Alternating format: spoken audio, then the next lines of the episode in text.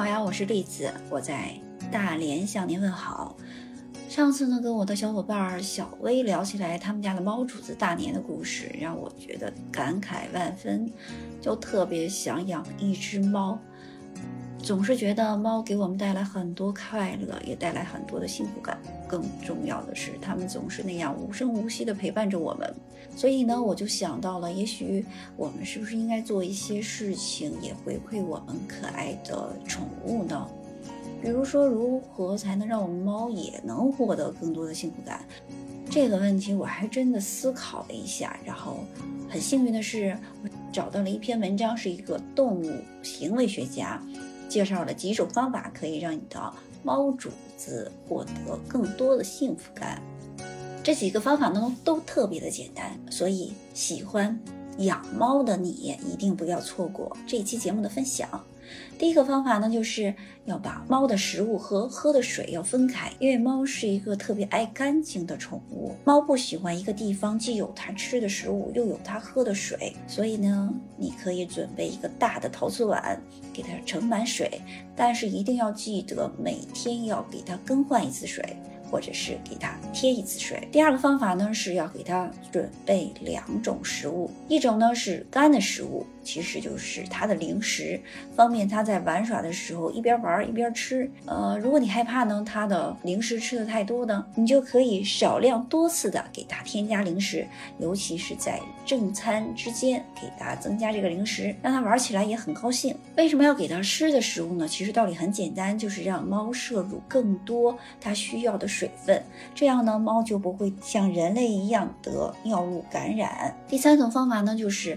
猫砂盆，如果如果你有条件的话，可以给它买一个猫砂盆。如果你没有条件的话，也有一个特别简单的方法，你可以给它自制一个猫砂盆，就是找到一个开口较大的盒子，然后把盒子里面填满猫砂，就能自制成一个猫砂盆。特别要提醒的是，猫砂盆一定要准备两个，因为啊，这个猫其实它不喜欢在同一个猫砂盆里面又大便又小便，猫真的是很特别。准备两个猫砂盆。那也不要放在离它活动的范围内太远的距离，你可以分开放。但是呢，要特别注意的是，每天至少要清理两次猫砂盆。第四个呢，就是你要经常和猫一起玩儿。猫啊，它是一个有着无穷无尽的能量的一个小宠物，尤其是在夜间天刚亮的时候，或者是黄昏的时候，它格外的活跃。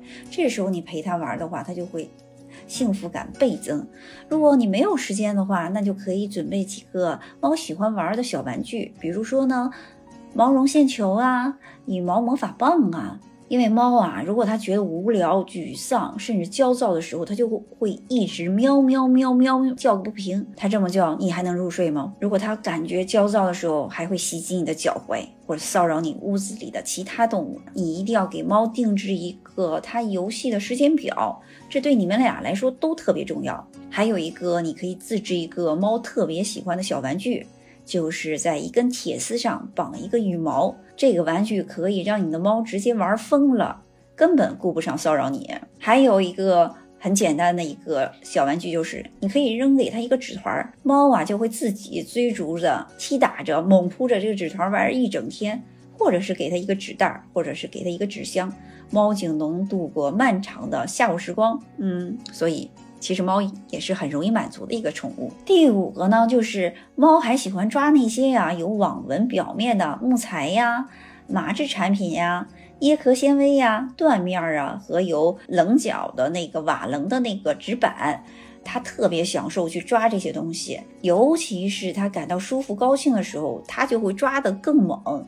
乱抓一气，抓东西的时候，猫啊就会感觉特别的舒服惬意。如果你在旁边的时候，它更喜欢抓东西，这是因为呀，你会让猫感觉到特别的舒心。这也就是为什么你每次回到家的时候，或者是给它喂食的时候，或者是跟它在玩耍的时候，你一出现，猫就开始乱抓地毯呐，或者是家具的原因。这时候你一定要不要误会，你们家的猫其实它并没有恶意，只是看到你特别的兴奋。